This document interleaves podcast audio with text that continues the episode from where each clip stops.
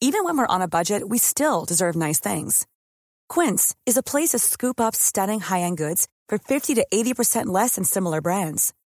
They have buttery soft cashmere sweaters starting at $50, luxurious Italian leather bags, and so much more. Plus, Quince only works with factories that use safe, ethical, and responsible manufacturing. Get the high-end goods you'll love without the high price tag with Quince. Go to quince.com slash style for free shipping and 365-day returns.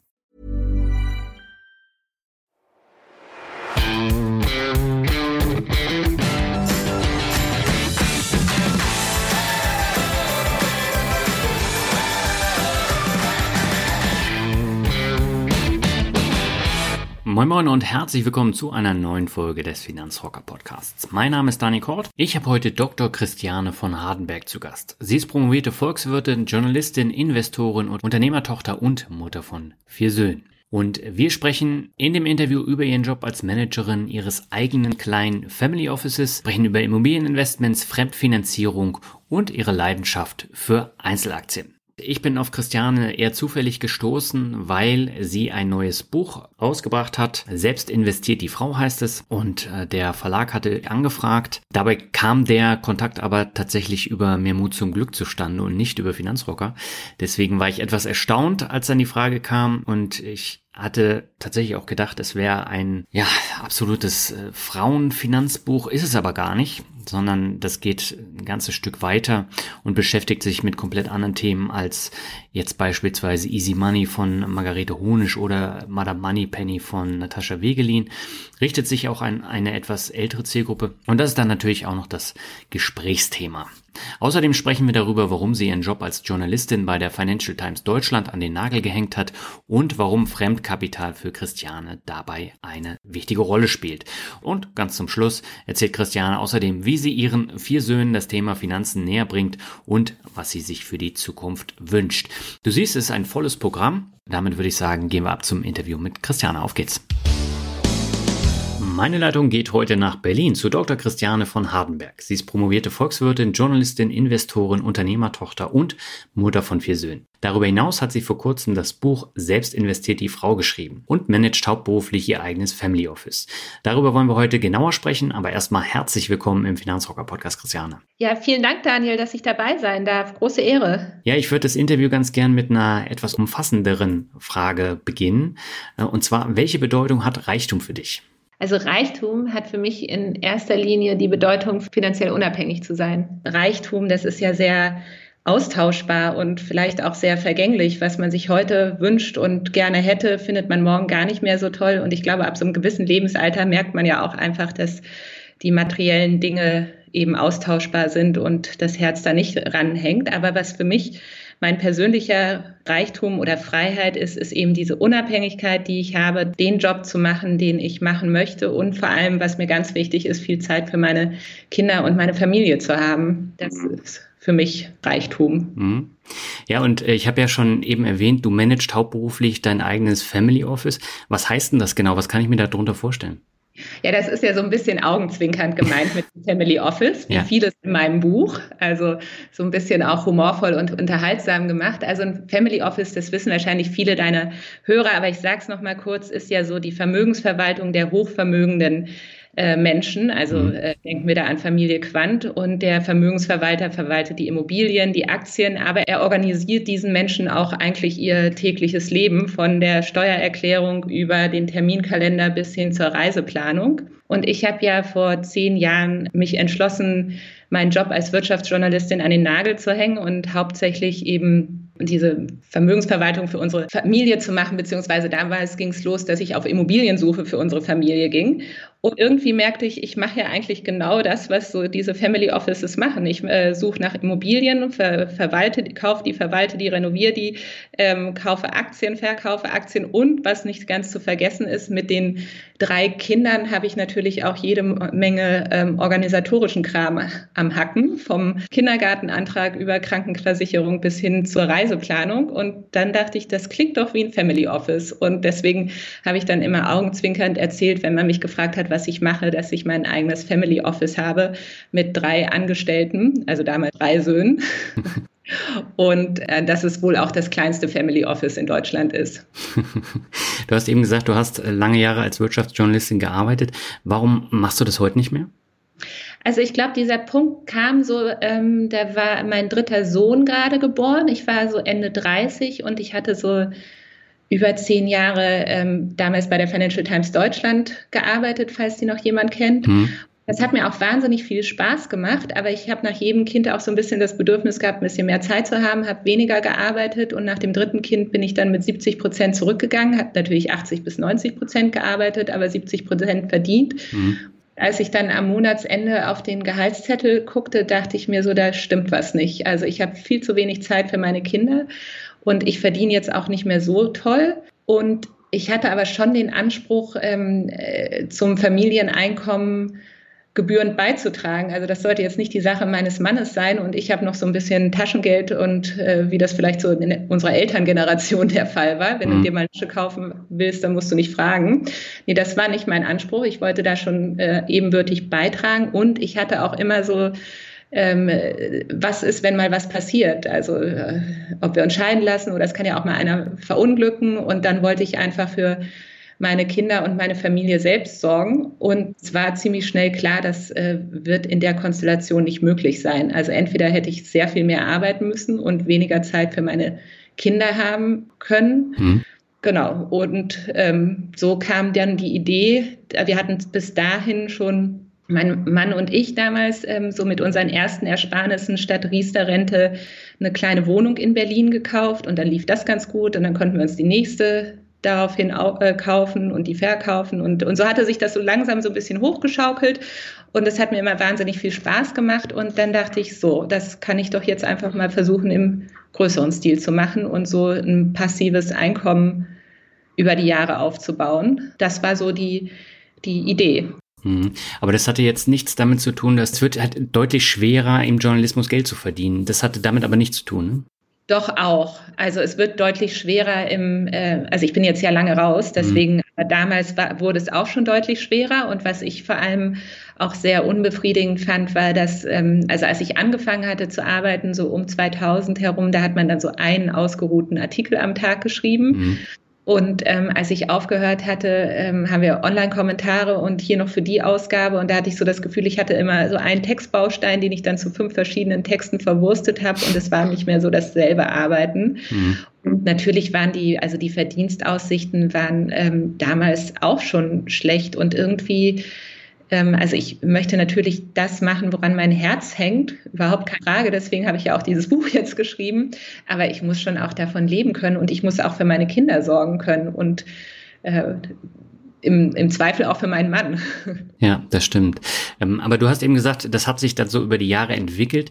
In Wahrheit hast du dich aber schon sehr, sehr früh mit dem Thema Finanzen auseinandersetzen müssen. Wie schwer ist dir das denn damals gefallen? Ja, also meine Eltern sind ja sehr früh gestorben und ich war dann, als meine Mutter noch gestorben ist, war ich gerade 28 und ähm, da musste ich mich natürlich schon früher mit diesen Themen auseinandersetzen, als das andere Menschen in diesem Alter machen müssen. Und will das jetzt auch nicht, also es hat auch seine Vorteile durchaus. Ähm, oder was heißt Vorteile? Also ich habe es geschafft, die Vorteile zu nutzen. Mhm.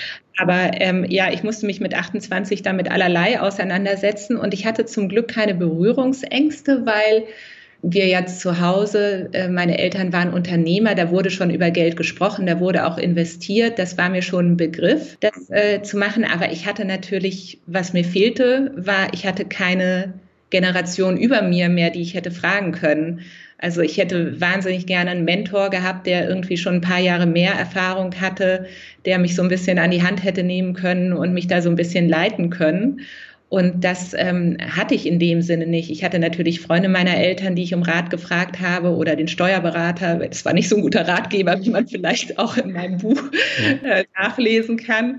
Also da, das, ähm, das hat mir sehr gefehlt. Und dann war das ja so, dass damals, als ich damit anfing, also so um 2000 herum, äh, also mich dann ernsthaft damit auseinanderzusetzen, da war das Thema ja noch gar nicht so auf dem Plan, wie es heute ist. Also diese ganzen Frauenfinanzbücher, die es heute gibt, die gab es damals noch nicht. Da, ähm, es gab auch nicht so einen Podcast, wie du machst, äh, keine Blogs. Also man musste da auf ein paar Bücher zurückgreifen und ähm, äh, auf sein Netzwerk, das ich mit 28 natürlich nicht ansatzweise hatte.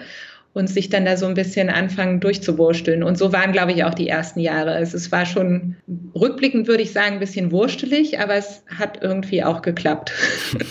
aber ich hätte gewünscht, es wäre jemand da gewesen, der, der mir das so ein bisschen zeigt. Und vielleicht kam deswegen auch die Idee zu dem Buch. Ja, du hast eben den Steuerberater erwähnt. Ich glaube, ein zentraler Satz im Buch war vom Steuerberater der äh, Spruch, Sie sind ein reiches Mädchen. Das heißt aber, du hast dann auch viel Geld geerbt. Ne? Also das waren jetzt nicht, nicht äh, 1000 Euro, sondern es war schon deutlich mehr. Es war schon mehr, aber also dieser Satz, Sie sind ein reiches Mädchen, der fiel ja, ähm, oder eigentlich ein reiches Fräulein, mhm. der kam halt aus einer anderen Zeit, der fiel ja irgendwie, als ich 13 Jahre alt war. Und mein Vater hatte ein gut gehendes Unternehmen und ähm, ich bin in dem Glauben aufgewachsen, dieses Unternehmen äh, läuft gut und alles ist in trockenen Tüchern. Nun verstarb mein Vater aber, als ich vier Jahre alt war und Danach wurde dieses ähm, Unternehmen dann äh, nicht mehr so gut geführt und dann wurde es auch irgendwann verkauft und irgendwie ähm, hatte halt keiner so ein richtiges Händchen dafür. Und als ich dann 25 war, ähm, äh, war das nicht mehr, also ich bin ja in dem Gedanken aufgewachsen, ich habe so ein rund, rundum sorglos Paket geerbt.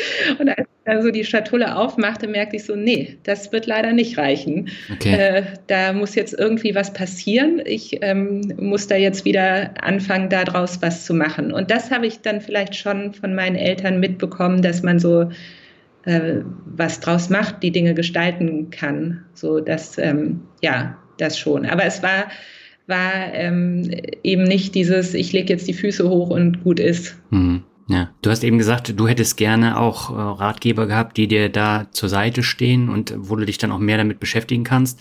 Äh, die hattest du nicht und stattdessen hast du einen ähnlichen Weg gemacht wie ich. Du bist dann nämlich in die Bank gelaufen und hast dann auch einige ja. Fehler gemacht. Das war ja bei mir genauso. Welche waren das denn und was hast du da mitgenommen?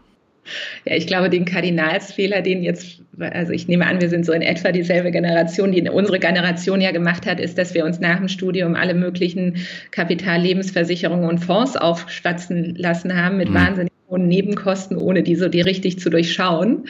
Jetzt kann man vielleicht zu unserer Verteidigung sagen, damals waren ETFs noch nicht so bekannt, wie sie es heute sind. Aber also dass der, der Hauptfehler, so banal es klingt, war, was ich daraus gelernt hatte, nie irgendwas zu machen, was ich nicht 100 Prozent durchdringe. Mhm. Ich meine, es soll eine Selbstverständlichkeit sein, aber äh, du erlebst es wahrscheinlich genauso wie ich immer wieder. Die Menschen machen Sachen, die sie nicht richtig verstehen.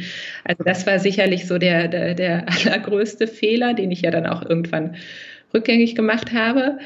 Und ich glaube, unterm Strich hat natürlich sehr viel mehr geklappt, als schief gegangen ist. Aber ich habe in dem Buch auch gerne die Sachen aufgeschrieben, die nicht so gut gelaufen sind. Einmal, weil ich dann doch auch mehr daraus gelernt habe aus, aus den Sachen, die gut gelaufen sind. Das ist ja dann oft auch so ein bisschen dieselbe Geschichte. Man, man hat eine gute Idee, man, man handelt, äh, dann kommt noch ein bisschen Glück dazu. Das wiederholt sich ja so, dieses Schema. Ja. Während bei den Fehlern, die können ja vielfältiger sein. Und ähm, ein Fehler war sicherlich auch mal, äh, dass ich lernen musste, sich nicht zu verrennen. Also das war diese Griechenland-Pleite, wo äh, der Markt ja eindeutig gesagt hat, Griechenland geht pleite. Nun hatte ich über ähm, Finanzmarktkrisen und Staatspleiten promoviert und war der felsenfesten Überzeugung, dass ich weiß, wie es geht. Ethisch mhm. mag das auch der Fall sein, aber ich hatte so ein bisschen unterschätzt, dass die Politiker eine andere Agenda haben.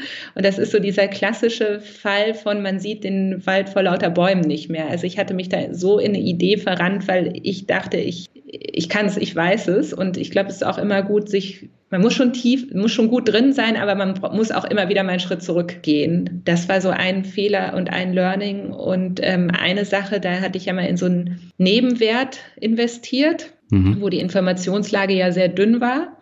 Und eines Morgens wachte ich auf und äh, die, die, die Firma war von der Börse gegangen, also ein sogenanntes Delisting, mhm. was mich so ein bisschen kalt erwischt hatte, weil eben die Informationslage bei diesen Nebenwerten äh, so gering war. Und das war dann, das habe ich dann auch, das war Gott sei Dank nur ein kleiner Betrag. Also bei diesen riskanten Sachen war ich immer recht vorsichtig. Aber das war für mich dann auch so ein Learning. Das klingt jetzt auch total banal, aber dass man, äh, dass man halt nur Sachen macht, die man auch sehr gut beobachten kann. Mhm. So, das waren, ja, das waren so ein paar Geschichten. Also ich glaube, unterm Strich ist da mehr gut gegangen als schief gegangen, aber ja. Ja. irgendwann war da der Punkt erreicht, wo du gesagt hast, ich möchte jetzt nicht mehr ähm, bei den Bankberatern, Bankverkäufern mein Geld lassen, sondern ich möchte es eigenständig anlegen. Mhm. Wie bist du von da aus vorgegangen, äh, dein Geld anzulegen? Ich überlege gerade nochmal, wann dieser Punkt kam. Ja, weil ich irgendwann genervt war, dass es wahnsinnig teuer war und so wenig übrig blieb und ich dann äh, mir eingebildet hatte, ich kann es besser, was dann ja auch stimmte. Aber also dieses Selbstbewusstsein muss man ja auch erstmal an den Tag legen. Ähm, und das ähm, hatte ich mir irgendwie eingebildet und ich habe dann eigentlich so also recht klassisch. Ich habe eine Vermögensaufstellung gemacht, geguckt, was sind, äh, was sind meine Assets, was sind meine Liabilities, also was sind meine Vermögenswerte, was sind meine Schulden, was für ein, weil ein Teil, also ich habe ja auch einige Immobilien, die auch immer sehr hoch äh, fremdfinanziert sind. Ähm, also was, was ist mein Nettovermögen, was ist mein äh, monatlicher Cashflow, ähm, was bleibt übrig, was brauche ich in fünf, zehn Jahren, was brauche ich, wenn ich 60 bin, wobei mir das natürlich wahnsinnig schwer gefallen ist, als ich so um die 30 war und das musste ich immer mhm. wieder auch anpassen, aber dass man halt so eine Idee hat und welche Rendite brauche ich und ja, und danach auch so meine Investitionsentscheidungen auszurichten. Ich meine, wenn ich also das so meine Zielrendite war dann immer äh, zwischen 8 und 12 Prozent. Ich meine, da muss man jetzt auch keine halsbrecherischen Risiken eingehen. Und das äh, merke ich oft, dass die Menschen oft zu hohe Risiken eingehen, die ich finde gar nicht nötig sind. Also wenn man, ich, also 8 bis 12 Prozent ist super, da muss ich jetzt ja nichts machen, wo ich schlaflose Nächte habe, würde ich denken. Ja, absolut. Aber das heißt, im Vorjahr hast du nie so richtig Kassensturz gemacht und hast äh, dir die Ziele, die du hattest, äh, vor Augen geführt, sondern du hast einfach äh, das irgendwie so machen lassen. Ja, das war ja alles so ein bisschen wurstelig. So ähm, drei Jahre bevor meine Mutter gestorben ist, war absehbar, dass sie nicht ewig leben würde. Und dann hatten wir so ein bisschen angefangen. Aber meine Mutter kommt auch noch aus so einer oder kam aus so einer Generation, die hat dann mal hier eine Versicherung abgeschlossen, da mal eine Aktie gekauft, da mal eine Wohnung. Und ähm, es war in ihren Augen war das alles ganz klar, wie das zusammenhängt. Mhm. Den Außenstehenden war das nicht so. Und äh, mit diesem System bin ich dann konfrontiert worden. Und es ist ja also sein eigenes Depot aufzubauen, ist ja viel einfacher als ein schlecht geführtes Depot in den Griff zu kriegen. Mhm. Und ähm, es hat jetzt nicht ewig gedauert, aber ich glaube schon so, hm, lass mich jetzt lügen, also ich glaube schon, dass ich so die ersten zwei Jahre nach dem Tod meiner Mutter so ein bisschen geschwommen bin. Also mhm. nicht völlig planlos, aber nicht so strukturiert wie, so jetzt mache ich mal diese Aufstellung und, und gucke, wie es lang geht. Ich muss auch sagen, ich habe das am Anfang, ähm, hatte ich auch so Berührungsängste und ich wollte Journalistin sein und das muss man ja auch erstmal alles für sich als junger Mensch gerade kriegen, dass man da jetzt allein verantwortlich ist. Mhm. Aber das heißt, ähm, du hast es da ja mitbekommen, was passiert, wenn man dann etwas erbt und gar keinen Überblick äh, genau. darüber hat. Ähm, das heißt, das ist ein ganz wichtiger Punkt, den ich bei meiner Vermögensbildung jetzt auch berücksichtigen sollte, oder? Auf jeden Fall. Also seitdem äh, gibt es ja diese äh, Excel-Liste, die ich glaube ich auch im Buch beschreibe jedes Jahr Anfang Januar alles aufschreibe, eben wieder die Vermögenswerte, die, äh, die Schulden, den Cashflow, die Versicherungen, die Versicherungsnummer, wer der Ansprechpartner ist. Ähm, also dass wenn jemand, und es ist auch in, in einer Datei abgelegt, wo mein Mann weiß, wie er darauf zugreifen kann. Mhm. Und, ähm, die Kinder wissen es jetzt noch nicht, der Älteste ist 14, aber das könnte man ihnen jetzt auch mal sagen, mhm. ähm, dass sie einfach zur Hand haben, wen sie anrufen können, was jetzt gemacht werden muss. Ja, weil ansonsten tastest du dich ja irgendwie durch so einen Nebel und hast keine Ahnung, wo du jetzt hin möchtest, ne? Ja, äh, genau. Und ich habe also wirklich, ähm, diese Geschichte steht ja, glaube ich, auch in meinem Buch. Also äh, meine Eltern kommen ja noch aus der Generation, wo man durchaus gerne ein Schweizer Bankkonto hat. Ähm, was ich eine Unverschämtheit fand, dass äh, diesen Schlamassel erben zu müssen. Mhm. Aber da gab es auch gar kein Passwort. Also das, das, war ja alles top secret, durfte ja keiner wissen. Ähm, und äh, ich habe dann halt alle Haustiernamen durchprobiert und irgendeins war es dann. ich meine, das, also das muss man sich ja auch mal auf der Zunge zergehen lassen. Dass, äh, ja. Also ich, ich habe nach dem Tod meiner Mutter doch öfter mal innerlich mit ihr abgerechnet und gedacht, das kann doch nicht sein. Mhm. Aber das äh, gibt's ja mittlerweile nicht mehr mit dem Schweizer Bankkonto, dass man das so einfach unter den Tisch äh, fallen lassen kann. Gott sei Dank nicht. Ja. Also das steht völlig aus der Frage, dass das überhaupt nicht geht. Aber das war so eine Generation, wo das noch so ein Kavaliersdelikt war. Mhm. Und ich habe es ja dann auch äh, in die Hand genommen und aufgelöst und ja, war auch eine Erfahrung. Mhm. Und selbst angezeigt und was man so alles machen muss. Und Nachzahlen, ne? Ja, und Nachzahlen. Genau. Aber Immobilien haben damals ja auch schon beim Erbe eine Rolle gespielt, oder? Ja, genau. Also meine Eltern hatten ja dann irgendwann dieses Unternehmen verkauft mhm. und ähm, das war dann eben leider nicht mehr so gut gehend wie in den 50er, 60er Jahren.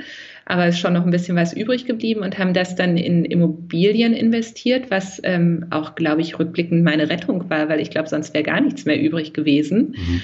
Und die waren aber natürlich auch zum großen Teil ähm, fremdfinanziert. Und also ich meine, in den letzten 20 Jahren, gerade hier in Berlin, ist ja der Immobilienmarkt sehr gut gelaufen. Das mhm. war aber so nicht immer der Fall. Also das war jetzt auch schon so, dass man sich drum kümmern musste. Und es gibt dieses eine Haus, das beschreibe ich, glaube ich, auch in dem Buch. Ähm, das war ein gut gehendes Haus in den 50er, 60er, wahrscheinlich auch noch 70er Jahren. Das stand in der Innenstadt, da war ein Supermarkt, da waren äh, diverse Wohnungen, eine gut gehende Immobilie, aber dann hat man so ein bisschen die Zeichen der Zeit verpasst und ähm, in, den, äh, in den Nullerjahren wollte keiner mehr im 150 Quadratmeter oder ich weiß nicht, wie viel es war, mal ein bisschen mehr äh, Supermarkt in der Innenstadt einkaufen gehen und mhm. die Ladenfläche war auch nicht so, dass mir die irgendjemand aus der Hand gerissen hätte. Und die ganze äh, Gegend hatte sich auch nicht gerade zum Besten geändert. Und das ist halt auch so ein bisschen das, was ich versuche, meinen Kindern mitzugeben. Also man muss dafür schon auch weiterhin was tun und arbeiten oder sich engagieren, wie man es nennen will. Das äh, ist kein Selbstläufer. Mhm. Und wie sieht jetzt heute deine Asset Allocation aus? Weil du hast ja das Thema Immobilien und das Thema Einzelaktien hast du ja weiter dann mitgenommen und ausgebaut. Und ähm, zu was hat sich das dann entwickelt? Ja, also ich glaube, jeder Vermögensverwalter, äh, Berater würde jetzt, äh, dem würden die Haare zu Berge stehen, weil ich ähm, eindeutig ein Klumpenrisiko in Immobilien habe. Mhm. Das hat sich bei uns halt auch durch den Standort Berlin und die Zeit ergeben. Und ich glaube, ähm, also äh, je nachdem, wie die Aktien stehen, aber ich glaube, es sind schon so 85 Prozent Immobilien, was wow. ein totales Klumpenrisiko ist. Mhm. Und der geringere Teil ist in Aktien. Und deswegen ähm, investiere ich ja auch in Einzelaktien. Also ich glaube, das ist vielleicht so für Außenstehende nicht so leicht nachvollziehbar, warum ich jetzt nicht so auf ETFs ähm, abstehe. Ich bin mit den Immobilien ja wirklich sehr konservativ investiert. Mhm. Das, was jetzt zum äh, liquiden Mittel übrig bleibt, da vor diesem Hintergrund kann ich da einfach größere Risiken eingehen. Und es macht mir als Wirtschaftsjournalistin natürlich einen Heidenspaß, Unternehmensnachrichten zu lesen und die Märkte zu beobachten und volkswirtschaftliche Analysen zu lesen oder volkswirtschaftliche Berichte und, ähm, und so ein bisschen die Zeichen der Zeit zu erkennen und vielleicht auch einen Schritt früher zu erkennen als andere. Und deswegen habe ich mich da so auf die Einzelaktien fokussiert. Hm mir ist auch bewusst, dass das nichts ist, was man jetzt jedem so an die Hand legen kann. Ja, aber du sagst gerade äh, Klumpenrisiko bei Immobilien. Es kommt natürlich immer darauf an, wie viele Immobilien man hat. Und du hast ja nicht nur eins, zwei, sondern auch mehr. Ne? Ja, das und sie sind ja auch an verschiedenen Standorten. Mhm. Also ich bin ja in, ähm, in Niedersachsen groß geworden und da habe ich einen großen Teil und dann haben wir hier in, in Berlin noch was gemacht und dann ähm, also ich habe äh, wenig Gewerbe, also eigentlich vor allem Wohnraum, weil mir das auch am, am nächsten kommt, aber halt auch in unterschiedlichen Größen mhm. und also ähm, das, da achte ich schon auch, dass man da den richtigen äh, Mix hat. Ich glaube, was, ähm, was ich vielleicht so aus meiner Erfahrung sagen kann, es ist ja alles schön und gut, wie man theoretisch sein Vermögen aufbauen sollte und, und ähm, aufteilen sollte. Und am Ende des Tages muss man es halt selber managen und da muss man halt auch sehen, was man gut kann und was für einen gut funktioniert. Und für mich hat sich das halt so als das herauskristallisiert, womit ich gut umgehen kann. Und wahrscheinlich gibt es Strategien, mit denen man noch mehr Geld verdienen könnte. Aber ja. ich, bin, ich bin glücklich, so wie es ist. Ja, das ist ja auch das Wichtigste. Ähm, was ist denn bei dir beim Immobilienkauf entscheidend? Worauf achtest du denn genau? Naja, als, als erstes müssen natürlich die Zahlen stimmen. Mhm. Also so eine Immobilie muss sich tragen. Ich muss mit den Mieteinnahmen ähm, äh, meinen Kredit tilgen können, meine Zinsen zahlen können und auch gewisse Rücklagen äh, bilden können. Also das ist das A und O, dass man sich, dass man da auch ruhig konservativer rechnet. Ja. Dann ähm, muss es natürlich auch in einer Gegend sein, an die ich glaube. Also die, das äh, muss jetzt nicht die hippeste Ecke sein, aber wo ich sehe, das entwickelt sich in die richtige Richtung. Und deswegen plädiere ich ja sehr dafür, entweder am, am Heimatort oder ähm, am Ort der Eltern oder am Studienort oder irgendein Ort, den man gut kennt, anzufangen zu investieren. Mhm. Und äh, natürlich könnte ich in Chemnitz nochmal andere äh, Renditen erwirtschaften. Ich hatte mir das auch angeguckt, aber das äh, ist natürlich ein anderer Aufwand. Mhm. Ja. Und, und deswegen habe ich mich immer sehr wohl gefühlt mit, ja, mit Städten äh, oder Lagen, die ich gut einschätzen kann. Und dann ist natürlich schon auch wichtig, dass äh, die die Objekte attraktiv sind. Also, dass man sich vorstellen kann, dass jemand da drin gerne wohnt. Im Zweifelsfall man selbst. Mhm. Aber würdest du denn sagen, dass Berlin jetzt äh, völlig überteuert ist, was die Immobilienpreise angeht?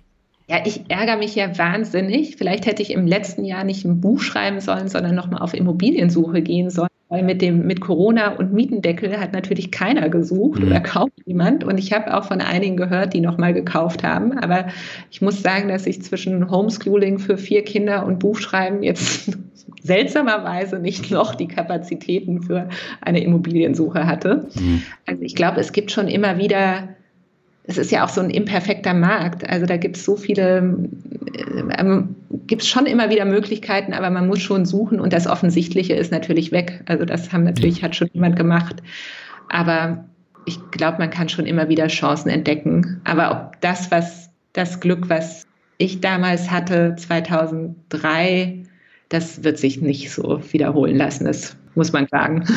Ja, der Markt, der war ja bis, ich glaube, 2010, 2011, ähm, war der noch äh, ziemlich weit unten preislich und der hat sich ja dann in den letzten zehn Jahren dann enorm entwickelt. Ja, also genau so war es und ich hatte, wir hatten halt 2003 angefangen. Mhm.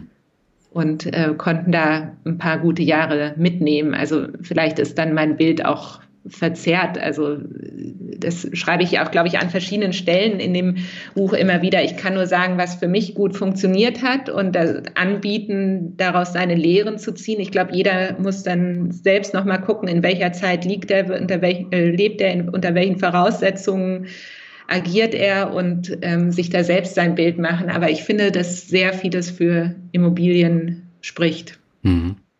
Warum ist denn da die Fremdfinanzierung für dich so entscheidend? Da gehst du ja im Buch auch immer wieder drauf ein.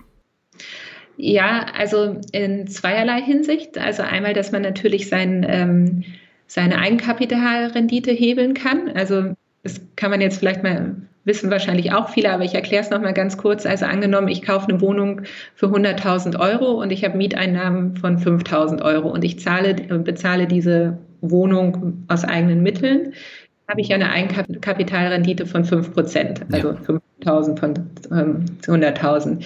Wenn ich jetzt aber diese Wohnung nur mit 30.000 Euro Eigenkapital kaufe und den Rest von der Bank finanzieren lasse. Ich am Ende aber kriege ich immer noch 5000 Euro Mieteinnahmen und dann muss ich natürlich, jetzt sagen wir so ganz grob, anderthalb Prozent Zinsen, jetzt nur um es einfach zu halten, äh, bezahlen auf die 70.000 Euro. Dann habe ich am Ende immer noch so grob 4.000 Euro über, mit denen, die ich nutzen kann, um meinen Kredit zu tilgen und um mein Kapital aufzubauen. Mhm.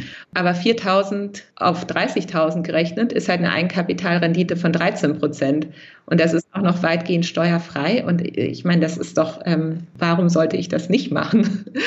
Das äh, muss doch jedem einleuchten. Und das andere mit der Fremdfinanzierung, was ich, glaube ich, auch gerade irgendwie jungen Menschen ans Herz legen möchte, ähm, ist, dass ich habe so die Erfahrung gemacht, dass das Leben irgendwie so Mitte 30 mit einmal sehr schnell teuer wird, wenn man viele Kinder hat und der Wandel so in kurzer Zeit doch sehr äh, stark steigt und man hat vielleicht die besten Vorsätze oder hat das auch jahrelang gemacht, ähm, jeden Monat einen Betrag X zur Seite zu legen, aber irgendwann wird es dann mal ein bisschen knapper.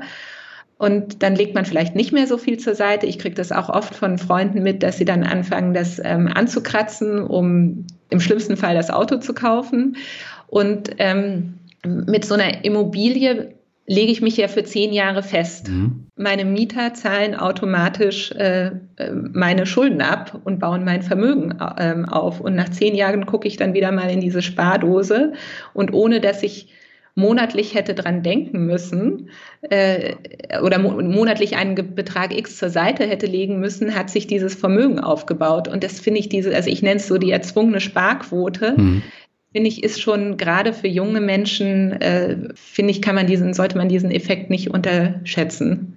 Und dann kommt ja auch noch hinzu, wenn ich das noch kurz sagen darf, mit den ETF-Sparplänen, die ich auch gut finde und äh, auch nicht schlecht reden möchte, aber ich habe es leider auch schon erlebt, dass einige dann, wenn jetzt so wie im letzten Jahr der so ein Corona-Crash kommt, die Menschen ihre Nerven verlieren und verkaufen mhm. und äh, dann zu höheren Kursen wieder einsteigen. Und das ist halt bei einer Immobilie ist die Gefahr da auch nicht so groß. Ja, da gebe ich dir absolut recht. Ich habe es auch äh, häufig erlebt, dass die Leute das dann verkauft haben und ja. nicht dabei geblieben sind. Und äh, ja. dabei bleiben ist meistens immer die richtige Entscheidung, auch wenn es ein paar Monate, manchmal sogar ein paar Jahre Schmerzen bedeutet, aber man ja. kommt auch wieder raus. Äh, ich wollte ganz kurz nochmal auf die zehn Jahre eingehen. Meinst du jetzt die zehn Jahre wegen des Kredites oder weil es dann steuerfrei ist? Beides. Mhm. Also die meisten Finanzierungen sind ja bei zehn Jahren ähm, oder so war es zumindest in der Vergangenheit am attraktivsten. Mhm. Äh, weil 15 Jahre Zinsbindung natürlich teurer ist. Dann war es jetzt auch eine Zeit lang so, dass diese flexiblen Zinsen sogar teurer waren als die 10-Jahres-Bindung, warum auch immer. Und, und nach zehn Jahren hat man natürlich erstmals die Möglichkeit, eine fremdgenutzte Immobilie zu veräußern und den Wertzuwachs steuerfrei einzustreichen. Jetzt muss ich aber sagen, bei Immobilien, also ich verkaufe äußerst ungern. Nur wenn, äh, also dieses eine Haus, von dem ich erzählt hatte, das ähm, habe ich dann verkauft und was konnte was Attraktives in Berlin finden. Mhm. Ähm, aber so eine Immobilie, die wie bei Aktien, die, im Zweifel gewinnt die nur an Wert. Also wenn es keinen zwingenden Grund gibt, die Immobilie zu veräußern, möchte ich sie eigentlich halten. Hm, ja. Ähm, was das Thema Fremdfinanzierung angeht, noch ein Punkt. Ich habe ja auch schon ähm, Gäste gehabt im Podcast, die haben extrem viele Immobilien gekauft, äh, die meisten dann eben auch fremdfinanziert und die haben natürlich jetzt einen riesengroßen Schuldenberg und ähm, wenn da jetzt irgendwie ein Immobiliencrash kommen sollte, dann kann sich das natürlich auch sehr negativ auswirken. Wie stehst du zu sowas? Also ich glaube, ich bin am Ende des Tages dann doch irgendwie auch ein Sicherheitsmensch. Mhm. Also ich, äh, ich habe schon jetzt overall einen ganz guten Puffer. Also und ein Crash beeinträchtigt mich ja insofern nicht, solange ich nicht verkaufen muss, was natürlich schwieriger ist, wenn, äh, wenn ich meine Wohnung nicht mehr vermieten kann. Ja. Dann ähm, wird es schwieriger. Ich habe aber auch immer so einen Puffer, dass äh, ein gewisser Teil Leerstand sein kann. Mhm. Wenn jetzt wirklich alles äh, leer steht, dann habe ich auch ein Problem. Aber dann haben wir, glaube ich, generell ein großes Problem, wenn keiner mehr eine Wohnung mietet. Ja. Also ein Restrisiko bleibt. Aber ich bin jetzt auch zum Beispiel mit den niedrigen Zinsen, gucke ich, dass ich eine höhere Tilgung habe, vor allem eine höhere Sondertilgung dass ich eben äh, schneller von den Schulden runterkomme, falls die Zinsen in den nächsten zehn Jahren doch steigen sollten mhm. oder in den nächsten Jahren. Also das muss man schon, natürlich muss man das im Auge behalten. Ja, absolut. Ist denn das Thema Eigenheim für dich eine Geldanlage oder ist es eher eine Lifestyle-Entscheidung? Ich finde, es ist eine Lifestyle-Entscheidung. Also hier in Berlin, jetzt ähm, muss man sagen, wir haben ja, ähm, auch das kommt in meinem Buch vor, eine äh, mit einer Baugruppe sehr früh gebaut. Mhm. Das war wahrscheinlich auch im gewissen Grad eine Kapitalanlage, ähm, ein Investment, weil wir einfach sehr günstig ähm, Eigenheim erwerben konnten. Aber ich glaube, wenn ich mich jetzt mal hinsetzen würde und ausrechnen würde, äh, was ich mit dem Geld für Erträge mit einem ETF machen könnte, bin ich mir mittlerweile nicht mehr sicher, ob ich, womit ich besser gefahren würde, weil wir jetzt auch schon sehr lange hier wohnen. Ja. Aber es ist eindeutig eine, eine Lifestyle-Entscheidung, die ja auch Sinn machen kann. Also ich will es auch niemanden madig machen, man muss es nur als solche sehen. Hm. Ja, das sehen ja die meisten hier in Deutschland nicht so. Nee, nee. Hm. Kannst du vielleicht kurz erläutern, was eine Baugruppe ist?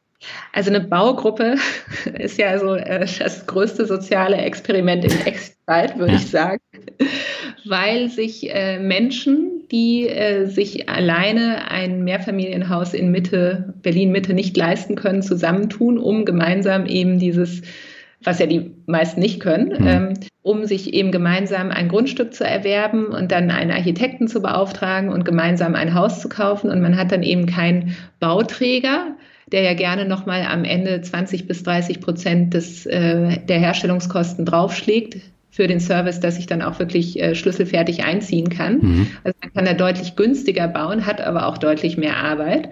Und dann, ähm, also wir haben ja zweimal in der Baugruppe gebaut und beim ersten Mal, das war eben 2003, also da wollte wirklich kein Mensch in Berlin Mitte bauen. Mhm. Das war, wir haben, glaube ich, händeringend nach jemandem gesucht, der äh, da noch mitbaut, weil alle uns einen Vogel gezeigt haben. Ja. Und ähm, da war die Baugruppe schon sehr divers. Also da ähm, gab es, weiß ich nicht, der kleinste gemeinsame Nenner fällt mir nicht mal ein. Also ähm, das war dann schon so ein soziales Experiment, sich da äh, zusammenzuraufen. Ähm, mittlerweile sind diese Gruppen ja sehr viel homogener. Mhm. Also das sind dann ja oft Familien oder Mehrgenerationenhäuser, die auch eine Idee haben, die über günstig bauen hinausgeht, warum sie äh, das zusammen machen wollen. Und mittlerweile ist es ja auch in ich weiß nicht, wie das bei, bei euch im Norden ist, aber hier in Berlin, in der Innenstadt, gibt es ja eigentlich keine Grundstücke mehr, keine bezahlbaren mhm. für Baugruppen.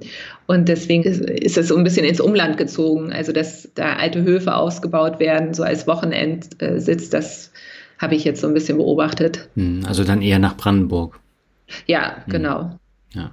ja, das ist hier ähnlich. Ja, mhm. aber das Attraktive ist ja, dass man ähm, was machen kann, was man alleine nicht wuppen könnte. Und das war ja auch genauso unsere Situation. Also wir hätten jetzt nicht alleine da ein Mehrfamilienhaus in Mitte bauen können, aber in der Gruppe konnten wir dann halt unseren Anteil sichern mhm. damals. Wo kann ich mich denn informieren, wenn ich mehr über dieses Thema wissen will? Und da gibt es ähm, Baugruppen-Netzwerke in, ähm, in, im Internet. Es gibt eins in Berlin und eins in Köln. Mhm. Ich glaube, die Namen habe ich auch in meinem Buch aufgeschrieben. Mir fallen sie jetzt ad hoc nicht ein, weil ich dieses Baugruppenthema jetzt schon lange nicht mehr so verfolge. Okay, aber ich verlinke sie dann einfach in den Shownotes. Ja, hm. oder so, genau. Okay. Ähm, das Thema Einzelaktien hast du ja eben auch schon angesprochen. Ähm, was sind denn da für Kriterien entscheidend, ähm, wenn du jetzt in eine Aktie investieren möchtest? Ja, vor allem die, die Zukunftschancen, also die ähm, Aussichten. Also ich frage mich schon, ich habe ja mal für eine Zeitung gearbeitet, deren Werbeslogan war Wissen, was wichtig wird. Und ähm, das ist, glaube ich, schon auch so ein bisschen mein, äh, mein Motto. Also gucken, was, was wird wichtig, was, wie wird unsere Welt in, in den nächsten Jahren aussehen. Und ähm, ich denke, sie wird grüner und technologischer sein. Mhm. Und ähm, das war jetzt auch so, also gerade die Technologie, das ist natürlich rückblickend sagen immer alle, ja, es war doch einfach, wusste doch jeder. Aber ich glaube, so vor ein paar Jahren äh, war es noch nicht so einfach äh, in weiß ich nicht, Tesla, äh, als ich zum ersten Mal Amazon gekauft habe, äh, hatte das auch noch keiner auf dem Plan. Da dachten, dachten alle, die verkaufen Bücher. Also ähm, genau, da möglichst mit einem Weitblick ranzugehen. Jetzt wurde ich im letzten Jahr auch so ein bisschen von der Gegenwart eingeholt, weil eben durch Corona das ganze Thema Tech ja einen wahnsinnigen Schwung bekommen hatte. Mhm. Ähm, aber so was die, was äh, die Kriterien sind, ist eben dieses Zukunftskriterium und einfach auch so, was funktioniert für mich gut. Das ist natürlich ein bisschen gefährlich, aber man sieht ja schon so ein bisschen was, was man immer mehr nutzt, so wie damals Apple. Also dieses, als wir in der Redaktion saßen und die, äh, die älteste Redakteurin mit einmal ein iPhone rausholte, dachte ich mir so, okay, jetzt ist es wirklich Zeit, Aktien zu kaufen. Und da ging es auch noch eine ganze Weile weiter, oder geht ja bis heute weiter, aber mit anderen Geschäftszweigen. Hm. Wie viele Aktien hast du in deinem Portfolio? Mmh ich habe immer so um die 20 bis 25, mhm. also nicht so wahnsinnig viele, weil ich es auch nicht weiter beobachten kann. Also äh, und im, im Blick behalten kann. Und auf meiner Watchlist habe ich eher so 40. Mhm. Aber da sind aber auch zum Teil die drin, die ich selbst halte. So, das ist jetzt doppelt gemoppelt. Aber viel mehr kann ich dann auch äh, oder konnte ich in der Vergangenheit nicht im Blick halten. Vielleicht wird das jetzt mal anders, wenn ich, äh, die Kinder so ein bisschen größer sind. Mhm. Welche Rolle spielen Kennzahlen für dich? Ich gucke da schon noch mal drauf, so. Hm. Aber ich bin, glaube ich, eher so, ähm, ja, auch das würden jetzt viele einen Vogel kriegen, aber ich glaube, ich bin schon eher so dieses ähm, Narrative, also zu sehen, funktioniert das jetzt. Ich meine, im letzten Jahr, das ist ja so ein Beispiel, da war ja einfach klar, dass diese ähm, Stay-at-Home-Geschichte einfach laufen wird, solange Corona läuft. Ja. Und äh, das, äh, also ich bin, glaube ich, eher gut da drin, Markttrends zu beobachten. Ich habe natürlich so einen volkswirtschaftlichen Hintergrund und, ähm, und das leitet mich viel mehr. Und natürlich gucke ich auf ähm, Umsatzwachstum und äh, andere Zahlen. Aber ich könnte dir die jetzt nicht alle aus dem FF nennen. Da müsste ich auch immer wieder reingucken. Und bei jedem Geschäftsbericht muss ich wieder nachgucken, wie war das das letzte Mal. Mhm. Aber du guckst dir schon Geschäftsberichte an. Ich gucke mir vor allem, also ich äh, lese vor allem die FT und die haben die ja meistens recht, also die, die Zahlen ja meistens detailliert äh, aufgelistet. Und wenn ich dann was nicht verstehe, dann gucke ich schon noch weiter. Mhm, ja, was ich noch zum Thema Zukunft sagen wollte, das kann natürlich auch in die Hose gehen. Also du kannst ja auch jetzt in Biotech-Unternehmen investieren und die haben bis heute keinen großen Schwung gemacht, obwohl das auch ein Hype-Thema war vor einigen Jahren. Ja, also ähm, es gibt ja auch so ein paar Hype-Themen wie Wasser. Ja. Also äh, Wasser ist schon so viel Wasser den Rhein runtergelaufen und irgendwie hat es immer noch nicht so richtig äh, ge gefunkt bei mir. Mhm. Ja, das kann ein Risiko sein. Tatsächlich habe ich dann doch oft auf die richtigen Themen gesetzt. Also ich investiere auch sehr viel in Schwellenländern. Mhm weil wir auch ähm, schon mal ein paar Monate in Südostasien gelebt haben und ich die, und ich aber auch als ähm, Journalistin über diese Region geschrieben habe und die sehr gut auskenne. Ich meine, das ähm, funktioniert immer noch, ja. auch wenn China jetzt gerade in diesen Wochen oder China ist in diesen Wochen eine Einstiegschance, sagen Sie es mal so. Ja. ähm, nee, tatsächlich habe ich mich nicht so verritten, wenn ich jetzt so zurückblicke. Mhm. Schwellenländer heißt jetzt aber in erster Linie so China und Südostasien. Nee, also äh, ich bin auch in Nigeria investiert. Ich mhm. war auch früher in Brasilien investiert. Das ist jetzt ja nicht mehr so attraktiv. Ähm, mit Russland habe ich irgendwie, das ist vielleicht sowas, wo ich mich verritten habe, äh, oder was heißt verritten, aber das habe ich irgendwie noch nicht das Richtige gefunden. Ich wollte jetzt noch mal mir ähm, Yandex, ne, heißen die, mhm. mal genauer angucken und doch mal versuchen. Aber da habe ich ähm, tatsächlich zweimal äh, nicht so gute Erfahrungen gemacht. okay. Und warum setzt du bei den Schwellenländeraktien nicht auf ETFs? Weil ich einfach, es, ich glaube, es macht mir einfach wahnsinnigen Spaß. Und wenn man sich die, also da die richtigen Firmen zu finden und wenn man sich die ETFs anguckt, dann sind die ersten zehn Positionen wahrscheinlich die, die ich auch selber halte und mhm. die die anderen will ich vielleicht auch gar nicht haben. Aber das, das ist nichts, was ich jemandem empfehlen würde. Das ist wirklich so aus meiner Biografie, aus meinen Interessen her, dass ich diese Region gut kenne. und es macht mir so einen diebischen Spaß, wenn ich gemerkt habe, ich habe richtig gelegen. Hm. Ja, das kommt immer auf die Märkte drauf an. Ne? Wenn du jetzt zum Beispiel so einen Taiwan-ETF nimmst, da hast du natürlich so die, die Standardunternehmen dann drin, wie zum Beispiel ja. Taiwan Semiconductor. Die sind dann ja. natürlich um einen großen prozentualen Anteil da drin.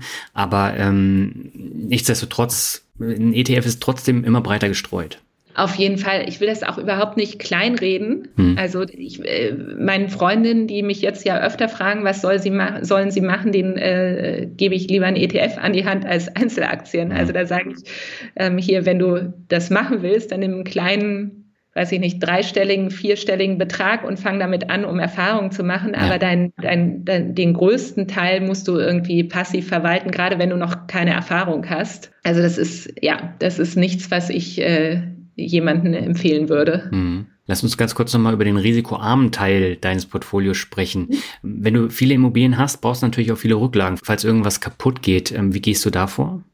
Ja, die äh, lege ich einfach jeden Monat zurück. Also ich habe da ähm, halt so einen Schlüssel. Ähm, ich glaube, es sind zwei Euro pro Quadratmeter, wenn ich jetzt das richtig habe, mhm.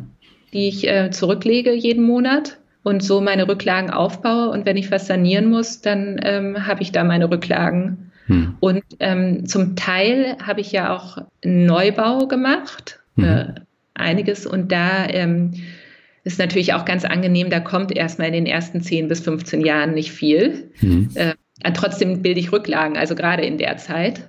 Aber ähm, so kann man halt dann über die Zeit seine Rücklagen aufbauen. Mhm. Und wie gehst du da mit den mangelhaften Zinsen um, die es äh, gerade halt nicht gibt? Das ist äh, schmerzhaft, aber ähm, tatsächlich gehe ich da auf äh, Nummer sicher. Mhm und ähm, muss da halt in sauren Apfel beißen. Und aber bevor ich Strafzinsen zahle, dann lege ich das Geld doch mal an. Aber die, also ich, ich gehe da auf Nummer sicher. Es ist dann halt so. Hm, ja.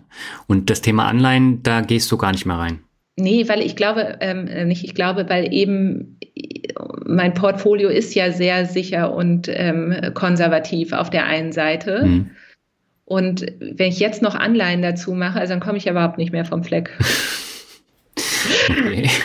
Also die Aktien sind schon dazu da, um so ein bisschen vom Fleck zu kommen. Okay, ja, das kann ich nachvollziehen. Wie viel Zeit steckst du denn jetzt so generell in die Entwicklung der Geldanlage und auch des Family Offices?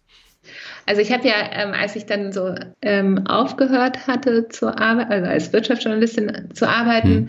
und das hauptberuflich sozusagen gemacht habe, habe ich, glaube ich, so 20, 25 Stunden, wobei ich jetzt auch dann nicht trennen kann, wann ich dann nochmal den Kindergartenantrag geschrieben habe in mhm. diesen 25 Stunden. Aber das war so das Pensum. Ja. Und jetzt in den letzten anderthalb, zwei Jahren habe ich mich ja vor allem um das Buchprojekt gekümmert und ich habe noch ein kleines äh, Mehrfamilienhaus gebaut. Ähm, da war es dann deutlich weniger. Da würde ich sagen, da waren es dann eher so fünf Stunden die Woche. Mhm. Und das lag auch eher daran, dass, dass ich eben noch dieses Neubauprojekt hatte. Ich glaube, wenn das nicht gewesen wäre, wäre ich wahrscheinlich auch mit zwei bis drei Stunden hingekommen. Mhm. Aber das heißt, das ist jetzt gar nicht so ein, so ein großes Thema in deinem Wochenablauf?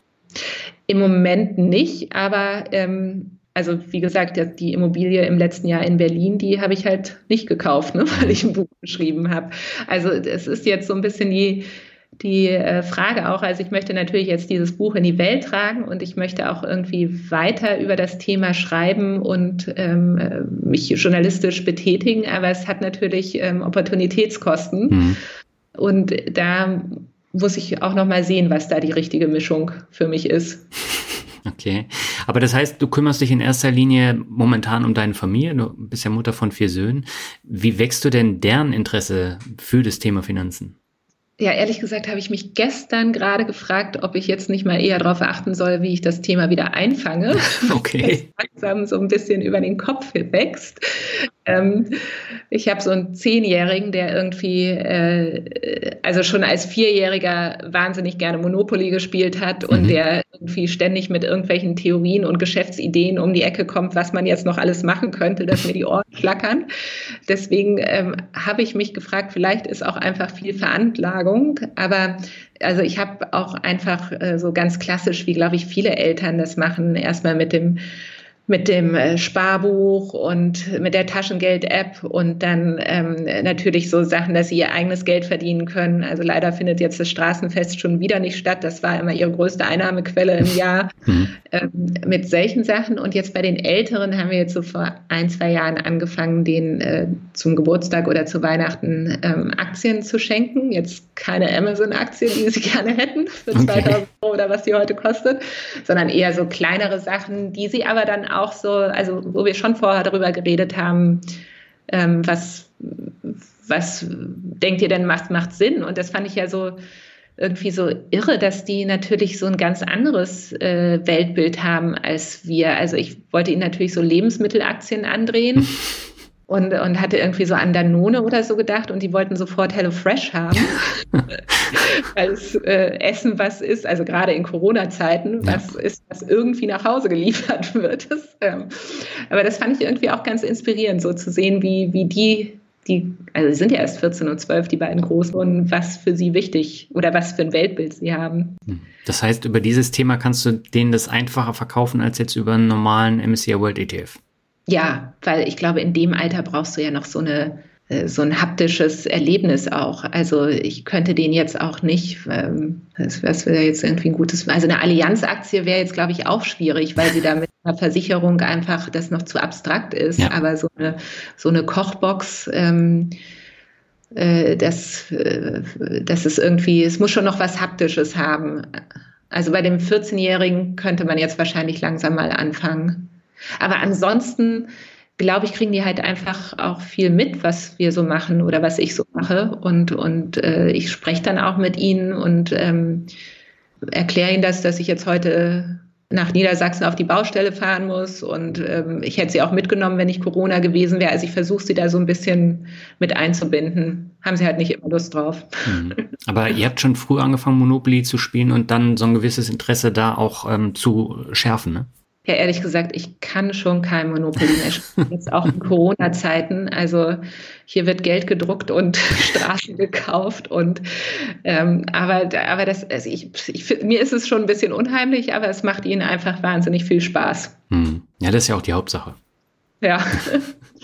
Ja, wir haben ja jetzt schon äh, länger über dein Buch äh, gesprochen. Ich bin über Umwege daran gekommen und zwar über meinen anderen Podcast, ähm, weil ich da mit dem Verlag zu tun hatte. Und dann haben sie jetzt angefragt, ob dieses Finanzbuch für mich interessant wäre. Und ich habe den Titel gesehen, selbst investiert die Frau, da habe ich gesagt, nee, eigentlich ist es überhaupt nicht interessant für mich. Da habe ich da in die Fahne reingeguckt, also das ist ja immer so, ein, so eine mhm. Zusammenfassung. Und das fand ich ungemein interessant. Und äh, da habe ich dann gesagt, ja, ich würde es gerne mal lesen.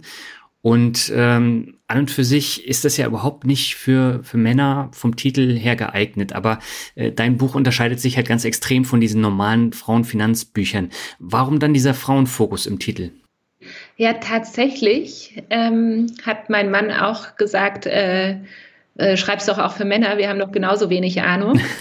ähm, da hat er auch recht. Ich glaube, das war so eine Entscheidung, die so der, also die, dieses Buchthema, damit gehe ich ja schon länger schwanger mhm. und ich glaube, so vor im Sommer vor zwei Jahren habe ich das Exposé eingereicht und so, so vor gut zwei Jahren habe ich so angefangen, über einen Titel nachzudenken und das so ein bisschen fester zu klopfen. Ja.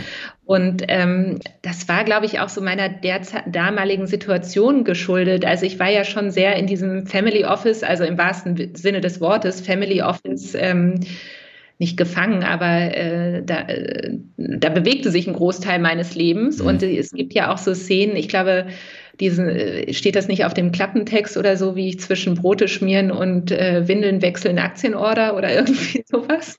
Ähm, und, und so war es ja auch. Und ich konnte mir irgendwie nicht vorstellen, dass man damit Männer ansprechen kann. Ich weiß nicht, was, was ähm, hat dich denn angesprochen? Das wäre jetzt ja mal interessant. Naja, dein Buch ist ja in zwei Teile gegliedert. Der erste Teil, der erzählt deine persönliche Geschichte. Und ich finde, der ist so gut geschrieben und das macht einfach richtig Lust, diese Geschichte zu lesen. Der zweite Teil ist dann so Grundlagenlektüre. Äh, das habe ich jetzt zum, ich glaube, 200. Mal gelesen. Das hat mich jetzt nicht so ja. gepackt. Ähm, aber so deine persönliche Geschichte und auch dein Schreibstil, den fand ich ungemein interessant zu lesen. Und das hat mich dann einfach gepackt und die Geschichte ist halt auch anders. Und das hatte ich auch nicht gestört, dass, ähm, also ich glaube, gerade so die, die späteren Kapitel, die finden ja so sehr in diesem Kleinkindalter äh, statt, was mhm. ja auch meine Realität war. Ähm, langsam entwachsen wir dem so ein bisschen. Ähm, also diese, das hatte ich nicht gestört. Nein, überhaupt nicht. Also ich habe selber ja auch keine Kinder und von daher trotz äh, dieser Kindergeschichten fand ich es von hinten bis vorne, also im ersten Teil, wirklich interessant zu lesen. Ja, das, äh, das freut mich total. Also ich würde jetzt auch, ähm, ich, ich arbeite jetzt ja so an neuen journalistischen Projekten mhm. und der Fokus soll bei mir schon ähm, auf diesem unterhaltsamen liegen, weil ich glaube, also ich habe das von so vielen mitbekommen, die die Hürde, sich mit dem Thema zu beschäftigen, ist für viele wahnsinnig hoch.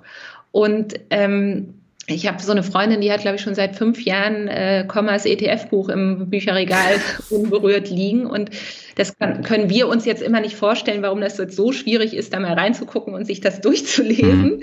Aber wenn man so keine Berührung hat, dann ist das einfach eine, eine hohe Latte. Und ich hoffe, dass ich, oder das ist so mein Anliegen mit diesem anekdotischen, augenzwinkernden Erzählen, auch so Alltagsbegebenheiten aufgreifen dass sich dadurch äh, Leser und jetzt auch männliche Leser dann in Zukunft ähm, für dieses Thema gewinnen kann und ähm, dass sie halt ein bisschen was mitnehmen. Also da bin ich ganz bei dir. Dieses Buch kann kein umfassender Ratgeber mhm. sein. Das war so das erste Mal, dass ich zum ersten Mal gehört habe, wie, was ist eine Dividendenrendite, wie kaufe ich eine Immobilie. Also das Buch äh, behandelt ja auch alle Themen, die das Leben mit Geld mit sich bringen kann. Da kann ich natürlich nicht in die Tiefe gehen. Das ist ja auch überhaupt nicht mein Ansinnen. Trotzdem hatte ich so von Verlagsseite und auch so von Testlesern äh, das Feedback, äh, ich sollte es am Ende doch noch mal kurz und prägnant aufschreiben. Mhm.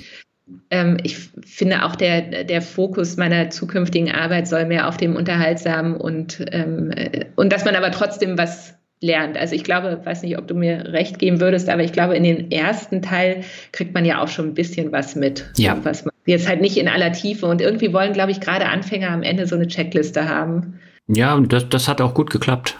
Ja. Ja. Danke. Also manchmal dachte ich so, am, eigentlich wollen Sie am Ende wissen, äh, so viel Euro lege ich da und da an, am besten noch die Wertpapiernummer. Also das war ein bisschen mein, aber das kann ich natürlich nicht machen oder keiner von uns. Nein, das macht ja auch keinen Sinn. Aber ich fand es interessant, ja. also du bist ja beim selben Verlag wie Madame Moneypenny, also wie Natascha ja. Wegelin.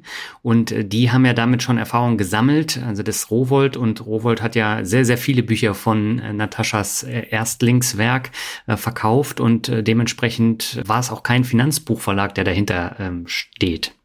Nee, ähm, tatsächlich haben die das, glaube ich, auch gemacht, weil sie es so ein bisschen als, ähm, ich weiß nicht, Aufbauwerk, finde ich, ist jetzt nicht das, der richtige Titel, aber mhm. es spricht vielleicht so die, die ähm, Zielgruppe nach Madame Moneypenny an. Also die jetzt, ähm, die jetzt schon ihren ETF-Plan haben, die jetzt ähm, vielleicht nicht mehr so äh, darüber nachdenken, wie äh, gestalte ich meine Rente, die jetzt so andere Themen haben, die sich vielleicht dann schon mal fragen, äh, möchte ich wirklich noch bis 60, 65 arbeiten mhm. oder kann ich was aufbauen, dass ich vielleicht schon mit 50, 55 aufhören kann. Also ich glaube, das war schon auch die äh, Idee da von äh, Rowold da so ein Nachfolger oder äh, eher für eine, für eine die nachfolgende Zielgruppe, sagen ja. wir es so, ähm, was zu machen. Ja.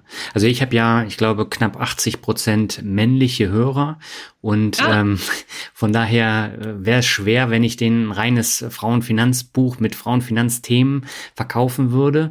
Äh, das funktioniert, aber es ist halt was anderes, wenn da dann auch wirklich Content dahinter ist. Und ähm, gerade bei dir fand ich, ähm, da habe ich auch noch was mitgenommen und das Thema Immobilien ist ja auch immer wieder interessant. Ja, da hast du, ähm, äh, das freut mich, dass du auch noch was mitnehmen konntest. Aber ähm, da hast du natürlich äh, insofern recht, es ist kein so ein klassisches Frauenfinanzbuch, ja. äh, kümmern Sie sich um Ihre Rente, denn eine Ehe ist, wie heißt es von Helmer Sieg, ähm, ein Mann ist keine Lebensversicherung. Ne? Das ist es ja gut nicht. Es hat ja schon so ein bisschen einen unternehmerischen Ansatz und dieses, ich will finanziell unabhängig sein. Und das ist natürlich für Männer äh, genauso gut, ein genauso großes Thema, sich da so eine gewisse Unabhängigkeit zu verschaffen. Mhm. Ja, deswegen fand ich den Titel halt falsch, aber ähm, ja, äh, gebe ich dir total recht. Ich glaube, es war so ein bisschen der Zeit geschuldet und kann ich das jetzt erzählen? Dann kam auch tatsächlich so ein bisschen, dass meine Schwägerin, äh, die auch Journalistin ist, einen Artikel eben über dieses Rententhema und Frauen geschrieben hat, das irgendwie den Titel hatte, selbst spart die Frau. Und mhm. dann habe ich mich wahnsinnig aufgeregt und meinte so, es geht doch nicht ums Sparen, es geht ums Investieren. und dann meinte sie, na, schreibt doch halt selbst investiert die Frau drüber, ja. über das Exposé und so entstehen Titel. Okay. Na, dann passt das ja. Ähm, wie sehen denn jetzt deine persönlichen Zukunftsziele aus? Hast du jetzt ein zweites Buchprojekt oder einen neuen Immobilienkauf?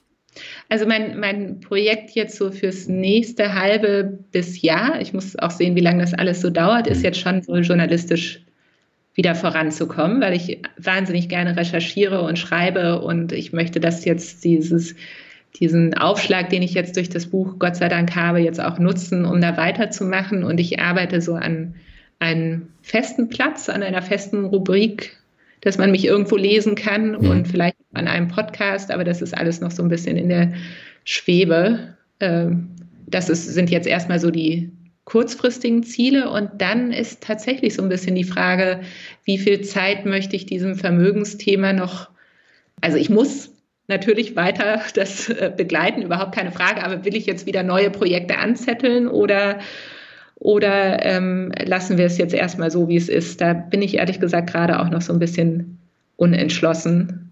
Okay. Muss, muss man sehen, wie es so, so weitergeht. Ja, dafür wünsche ich dir auf jeden Fall alles Gute. Und äh, ich würde sagen, zum Ende machen wir noch das obligatorische Word Shuffle. Da habe ich mir ein paar Begriffe überlegt. Du sagst, was dir dazu einfällt. Und beginnen möchte ich mit ja, dem Hype-Thema schlechthin, nämlich finanzielle Freiheit. Finanzielle Unabhängigkeit ist das Schla Schlagwort. Freiheit ist so ein, so ein Begriff, wann bin ich frei? Also ist man, hat man nicht immer wieder neue Wünsche? Also ich finde Unabhängigkeit irgendwie das passendere, den passenderen Begriff. Mhm. Der nächste Begriff, ähm, du hast es schon umschrieben im Interview, das ist Singapur. Singapur. waren wir kurz bevor es, äh, wie kommst du jetzt darauf? Kurz bevor das Buch erschienen ist, oder als ich, nein, kurz äh, nachdem ich den Vertrag bekommen hatte, ist die Familie für einige Monate nach Singapur aufgeschrieben und die ersten Kap äh, aufgezogen äh, und die ersten Kapitel habe ich dort geschrieben. Mhm. Ja, du erwähnst es im Buch, deswegen komme ich drauf. Stimmt, jetzt ist mir auch wieder eingefallen. Ne? Ja. ja, ich liebe Singapur. Singapur ist echt eine tolle Stadt. Ja, und dieses Klima und och, wir, wir haben uns diesen Winter so zurückgesehnt. Hm. Aber wir hatten das Glück, dass wir noch irgendwie zwei Wochen bevor der erste Lockdown losging, waren, sind wir wiedergekommen und hatten also ein großes Erinnerungspolster, das uns lange durch dieses Jahr getragen hat. Hm. Ja, das kann ich mir vorstellen. Der nächste Begriff hast du auch schon erwähnt, das ist Cashflow. Ja, ist wichtig, ne? ist es bei Aktien auch wichtig, dass du da Cashflow generierst oder eher weniger? Nee, da ist es mir nicht so wichtig. Bei mir ist es vor allem für den Immobilien. Ich hatte auch eine Zeit lang ähm, äh, stark auf Dividendenaktien gesetzt. Das ist aber schon sehr lange her, eben um diesen Cashflow zu haben. Und ich ähm, hatte auch lange immer wieder noch so ein paar Div Dividendentitel im Portfolio und habe mich dann immer im Mai gefreut, wenn ich unsere Sommerferien damit zahlen konnte. ähm, aber mittlerweile ist es eher aus den Immobilien. Okay. Jetzt habe ich einen Begriff, der kommt auch aus dem Buch. Äh, klingt jetzt erstmal ein bisschen komisch, aber du weißt bestimmt, was ich damit meine, nämlich ja. Schnapsflaschen. ah. ja, also meine Mutter hat ihr, ihr Weinkeller, in dem erstaunlich viele Schnapsflaschen waren, was ich nicht nachvollziehen kann, weil ich habe sie zeitlebens keinen Schnaps trinken sehen. Ähm, aber irgendwie hatte sie da sehr viele Schnapsflaschen gehortet und ähm, dieser Weinkeller war besser dokumentiert als ihr Vermögen, musste ich zu meinem Schrecken feststellen. Also da gab es genaue Ankaufsdaten und äh, Ankaufsdaten vor allem. Aber waren die denn was wert, die Flaschen? Nein, ich weiß nicht, meine, also ich, ich hätte sie jetzt so gerne nochmal gefragt, wie kann man da so akribisch sein und bei den Dingen, wo es drauf ankommt, so schlampig sein? Mhm. Oder nicht schlampig, aber so, ich glaube auch so ein gewisses Gottvertrauen, ach, das läuft schon alles. Mhm. Aber es war halt auch eine andere Generation und Frauen waren da auch nochmal anders zu der Zeit. Ja, okay, der nächste Begriff ist Rockmusik. Rockmusik. Also Daniel, ich muss ja sagen, dass ich das erste Mal, als ich auf deinen Podcast gestoßen bin, dass ich so dachte, oh, was ist das denn? Weil ich so die Easy Listening äh, Tante bin. Aber ich habe mich von der Rockmusik nicht abschrecken lassen und viele deiner äh, Folgen äh, gehört. Das freut mich zu hören. Aber das Cover ist natürlich auch sehr martialisch und das spricht Frauen nicht an. Das habe ich schon festgestellt und die, die klicken da nie drauf. Also das passiert dann immer erst, wenn sie eine Folge gehört haben. Nee, das hat mich jetzt nicht abgeschreckt. Also ich, ich habe so zusammengezuckt und mich gefragt, äh, ist das das Richtige für mich? Aber ich bin dann schon so weit gegangen und habe mir die Titel durchgesehen und habe dann auch viel gefunden. Okay, alles klar. Dann kommen wir zum nächsten Begriff, dem stehst du sehr kritisch gegenüber, das ist Kunst. Ähm, nein, das stimmt nicht ganz. Ich äh, finde Kunst eine großartige Sache mhm. und ähm, äh, ich versuche das auch auf eine Weise, darüber wollte ich jetzt eigentlich nicht sprechen, jetzt tue ich doch, ich versuche das irgendwie auch in, meinen, ähm, in einem kleinen Rahmen zu fördern, indem ich so in einer Immobilie habe ich äh, eine Ladenfläche mit der ich auch gut Geld verdienen könnte und die stelle ich aber so für Ausstellungen zur Verfügung. Mhm. Das ist jetzt zu Corona kein, ähm, kein äh, Dauerhit gewesen, aber es funktioniert eigentlich. Mhm. Also ich, nein, ich äh, liebe Kunst. Ich finde es eine wahnsinnige Bereicherung äh, fürs Leben, weil man ähnlich wie bei Aktien auf neue Ideen kommt. Es ist, äh, man hat so eine Verbindung mit der Zukunft, was mir wahnsinnig wichtig ist. Aber als Investment in, ähm, in der äh, Klasse, Preisklasse, in der ich mich tummel, ist es, äh, also da kann ich schneller am Aktienmarkt Geld verdienen oder mit Immobilien, mhm. weil die Auswahl ist so riesig und dass ich jetzt gerade irgendwie den nächsten Joseph Beuys äh, finde, das ist äh, wird nicht passieren. Okay, dann hätte der Begriff eher Kunstinvestment heißen müssen. Ja, genau, da bin ich, also da, ich, ich sage, macht's, weil es Spaß macht, weil es, äh, es fördert die Kultur, man, man fördert diesen Geist, der wichtig ist für eine Gesellschaft. Das ist alles gut und richtig, aber macht's nicht, um Geld zu verdienen. Also dann nehmt lieber eine ETF. Hm. Okay, der vorletzte Begriff, der stammt aus dem zweiten Teil deines Buches und da habe ich tatsächlich auch nochmal was mitgenommen, nämlich Spenden. Oh ja, ähm, halt, also jetzt, jetzt kriegst du mich doch dazu, zu diesem Thema zu sprechen. Also das, ähm, äh, halte ich für einen wichtigen Teil und wir spenden auch ein, ähm, wie ich finde, vernünftiges Maß jeden Monat an, ähm, wir hatten uns für Gift Directly damals entschieden.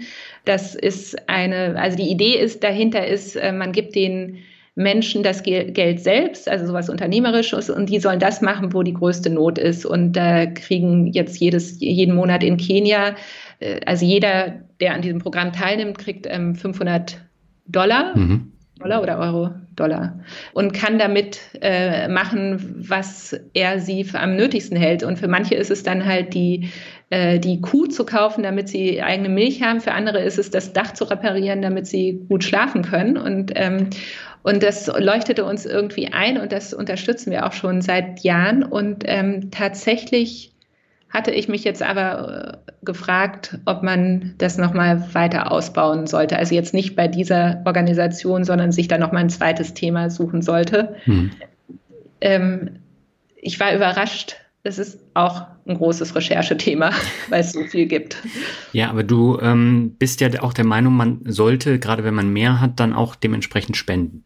Auf jeden Fall. Also ähm, ich finde, das ist meine Aufgabe. Ich habe dann am Ende des, äh, was heißt am Ende des Lebens bin ich hoffentlich noch nicht, aber ähm, am Ende des Tages ja auch äh, Glück gehabt und von den Möglichkeiten, die diese Gesellschaft bietet, ja auch profitiert. Also, dass mhm. ich eine gute Ausbildung bekommen habe, dass, äh, dass ich gesund und sicher leben kann und, ähm, und das konnte ich dann zum Positiven für mich nutzen und ich finde, da ist man dann auch äh, was schuldig. Und das war so, weil du fragtest, ob dann noch ein nächstes Investment, also da hatte ich mich schon gefragt, vielleicht kann das ja auch dann das Ziel sein, dass man sich was sucht, womit man dann ein Projekt auch konkret unterstützen kann. Aber das mhm. ist alles ferne Zukunftsmusik. Aber du hattest ja danach gefragt. Okay, alles klar.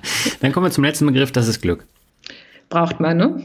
Am Ende des Tages ähm, war bei allem, was gut gelaufen ist, auch immer ein Quäntchen Glück dabei. Mhm. Und wie definierst du persönlich Glück? Aber natürlich meine Familie. Also ähm, auch wenn wir uns jetzt so nach wie viel, 15 Monaten, 14 Monaten Corona, überwiegend alle sechs zu Hause, manchmal auf die Nerven gehen, aber es ist schon ein großes Glück, diese Familie zu haben und diese Kinder und einen tollen Ehemann und das ist mein Glück. Schöne Schlussworte. Christiane, ich danke dir sehr herzlich fürs Interview. Ich danke dir, Daniel. Ja, damit sind wir am Ende dieser Podcast-Episode angekommen. Ich muss ehrlich sagen, als ich das Buch von Christiane das erste Mal in den Händen gehalten habe, da habe ich auch gedacht, naja, das wird dann wahrscheinlich doch ähm, so eher auf Frauen fokussiert sein. Ähm, war es aber dann tatsächlich nicht. Und ich glaube, das hat man jetzt in dem Interview auch äh, gehört. Und gerade die Verbindung von Immobilieninvestments mit Einzelaktien ist ja eine Verbindung, die es gar nicht so häufig gibt. Also häufig äh, fokussieren sich die Anlegerinnen und Anleger dann auf das eine oder das andere, aber nicht auf beides. Und äh, das war auch nochmal eine Besonderheit und äh, deswegen fand ich, dass wir viele unterschiedliche Gesprächsthemen jetzt angerissen haben. Und wenn du darüber hinaus noch ein bisschen mehr über Christiane erfahren willst, dann empfehle ich dir das Buch Selbst investiert die Frau, was sich natürlich auch als Mann lohnt zu lesen. Zumindest der erste Teil, der zweite Teil, da wird glaube ich, kaum einer der Podcast-Hörerinnen und Podcast-Hörer viel Neues erfahren. Aber der Teil ist ja, ich würde sagen, ein Drittel ähm, vom Buch und ähm, der erste Teil, der macht einfach Spaß zu lesen. Und zum Abschluss habe ich nochmal drei Bewertungen, beziehungsweise zwei Bewertungen und ein Update. Ähm, die erste stammt von Holy Moly Fugbaum. das ist auch ein geiler Name. Äh, er schreibt top. Hallo Daniel, ich höre schon länger deinen Podcast und freue mich über jede Folge, die erscheint. Mein persönliches Highlight ist die Folge 155 Hörerinterview mit Sebastian. Ein sehr inspirierendes Gespräch, total authentisch und extrem lehrreich. Aber auch andere Gesprächspartner wie die Kollegen und Kolleginnen vom Arero-Team oder auch Alexander von Rente mit Dividende sind klasse. Gerne mehr davon. Sehr cool fand ich auch deinen Auftritt bei Lars Robbel und deine Ausführungen bezüglich der Risiken beim Thema P2P. Ich selber bin zwar durchaus ein Fan der Anlageklasse, die Risiken müssen aber definitiv klar betont werden. Dir alles Gute und bleib dir weiter treu. Und nimm dir plattes, negatives Feedback nicht zu Herzen. Wie diese entstehen, ist mir aufgrund des hochwertigen und kostenlosen Contents schleierhaft. Viele Grüße, Felix. Ja, Felix, herzlichen Dank für die tolle Bewertung und Ganz kurz nochmal zur Folge 155, das Interview mit Sebastian. Das fand ich persönlich auch richtig, richtig gut, weil Sebastian für seine Ende 20 schon extrem weit ist. Und wer es noch nicht kennt, der findet ein weiteres Interview mit Sebastian bei El Dinero, dem neuen Podcast, den ich mit dem Finanzvisier mache. Und da sprechen wir über das Thema Ziele setzen mit Sebastian und mit Dagmar. Und äh, falls du noch nicht in El Dinero reingehört hast, dann hör einfach in die Folge 2 rein. Da geht es um Ziele setzen und da ist Sebastian auch nochmal zu Gast. Und er hat auch seine Zielsetzungs-PowerPoint beziehungsweise Excel zum Download freigegeben und du kannst dir da dann auch die Dokumente herunterladen. Ich finde die Folge, die ergänzt das Interview 155 nochmal ein ganzes Stück und wer noch gar nicht da reingehört hat, da empfehle ich dann wirklich erstmal das Anhören von Folge 155 und dann die Folge 2 von El Dinero. Ja, und ähm, ganz kurz nochmal der Hinweis auch auf diesen P2P-Podcast mit äh, Lars Robbel und äh, Heiner. Das habe ich Anfang des Jahres gemacht. Ich glaube, die Folge kam am 1. Januar raus und wir haben die vor Weihnachten aufgenommen. Und ähm, ich fand, das ist eine richtig gute Podcast-Folge und auch ein richtig gutes Gespräch geworden, weil wir da auch ziemlich kritisch über P2P-Kredite sprechen und wo da die Vor- und Nachteile sind. Ich verlinke das Ganze auch nochmal in äh, den Show Notes und hör da einfach mal rein, äh, weil das Interview hat mir auch eine Menge Spaß gemacht und war halt mal wirklich tiefgehend und nicht so dieses oberflächliche, wie sollte man anlegen, sondern wir gehen da schon richtig in die Tiefe rein.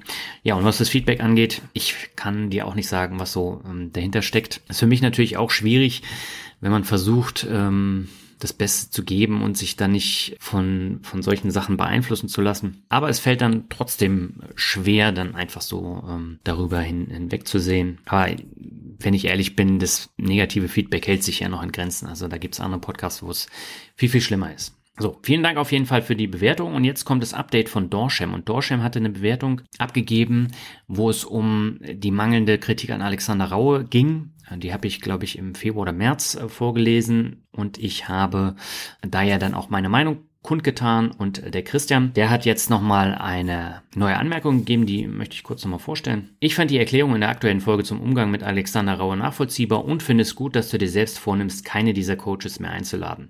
Deswegen erhöhe ich jetzt auch hier gerne um einen Stern auf die volle Punktzahl. Ich höre nach wie vor jede Woche deinen Podcast und finde es eigentlich auch gut, dass du deinen Gästen viel Freiraum lässt. Das klappt meinem Empfinden nach auch bei 99 Prozent der Gäste, nur bei Herrn Rauer hatte ich den Eindruck, dass es deutlich mehr kritische Fragen gebraucht hätte. Mach auf jeden Fall weiter so. Ich schätze deine bodenständige und unaufgeregte Art jedenfalls sehr. Ja, herzlichen Dank auch nochmal für das Update. Ja, das Thema kritische Fragen, damit beschäftige ich mich jetzt wirklich schon seit Jahren, vor allen Dingen, weil da auch immer Feedback kommt. Äh, ich muss kritischer werden, äh, ich muss kritischer an das Interview rangehen. Und ich habe tatsächlich auch die Erfahrung gemacht, bei Interviews, wo es dann zu kritisch wurde, da ist das Interview komplett gekippt.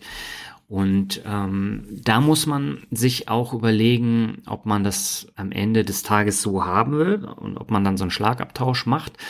Das kann auch sehr reizvoll sein, aber ja, also gerade bei, ähm, bei solchen Coaches ist es halt schwierig, weil da weiß man häufig gar nicht, was nun auch dahinter steckt und man ist immer sehr schnell mit der Kritik. Deswegen möchte ich da eher weniger in die Richtung weitere Interviews führen. Aber ähm, ich mache einfach so weiter, wie ich bin und versuche das nach und nach weiter zu verfeinern und ich glaube, ähm, den Flow, den habe ich mittlerweile gefunden. Also den äh, Flow in den Interviews. So, und die letzte Bewertung für heute stammt von Quarksfan83 und er schreibt Suchtpotenzial. Ich habe vor circa einem Jahr mit dem Finanzrocker angefangen. Anfangs habe ich mir die Rosinen rausgepickt. Heißt konkret, ich habe die Folgen mit den für mich spannenden Themen und Gästen rausgesucht und nach und nach durchgehört. Als irgendwann alle diese Folgen durchgehört waren, habe ich auch die anderen Folgen angehört. Das Schöne ist, selbst diese Folgen, die erstmal gar nicht so spannend klangen, haben mich oft begeistert und haben meinen Horizont doch sehr erweitert. Großen Respekt an Daniel, der es wieder und wieder schafft, neue Folgen auf konstant hohem Niveau zu produzieren. Vielen Dank dafür. Ich danke dir herzlich für die Bewertung. Ja, ich muss echt sagen, diese Interviewqualität so hoch zu halten, fällt extrem schwer, weil das alles mit den Interviewgästen äh, steht und fällt. Und deswegen habe ich eben so eine extrem lange Liste von möglichen Interviewgästen und dann ähm, versuche ich einen Zeitplan zu machen und versuche es dann so zu schieben, dass man nicht immer das gleiche Thema hintereinander hat, äh, weil ansonsten ist es tatsächlich so, dass, dass es langweilt. Und äh, das, was du mit den Rosinen rauspicken meinst, das hängt mit den Headlines zusammen. Und es gibt Folgen, da habe ich partout keine bessere Headline. Und äh, wenn dann eine Headline einen nicht sofort anspringt, dann hört man diese Podcast-Folge nicht. Das ist auf der einen Seite natürlich sehr ungerecht, würde ich äh, fast schon sagen, weil man diesen Folgen dann halt keine Chance gibt. Auf der anderen Seite äh, kann ich es natürlich auch nachvollziehen bei der Konkurrenzsituation und äh, da geht es dann um Kunst, wo ich selber ja auch keine Bindung zu habe, dann höre ich da nicht rein. Ähm, auch wenn das Interview meiner Meinung nach e extrem gut ist, was ich mit der Franziska Neumann äh, geführt habe. Aber ähm, da habe ich dann halt keinen Einfluss drauf. Und äh, ich kann natürlich in jeder Folge irgendwas mit finanzieller Freiheit raussaugen, aber äh, dann habe ich äh, irgendwann 40 Mal die gleiche Headline und das ist natürlich dann auch totaler Mist. Ähm, will keiner hören und äh, ich stehe dem Begriff finanzieller Freiheit ja eh ähm, ziemlich kritisch gegenüber. Und das würde mich am Ende auch nicht äh, wirklich erfüllen.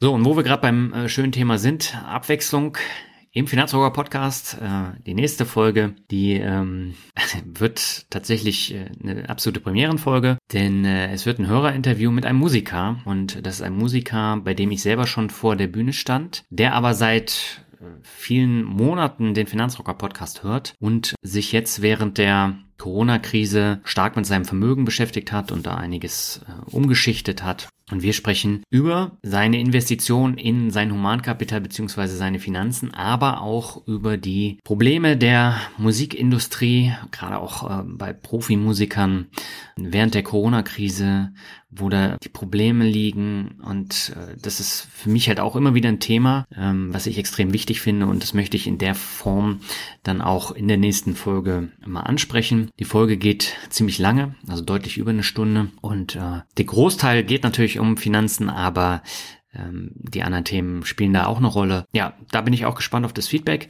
In zwei Wochen geht's da weiter. Bis dahin wünsche ich dir alles Gute und sag ciao.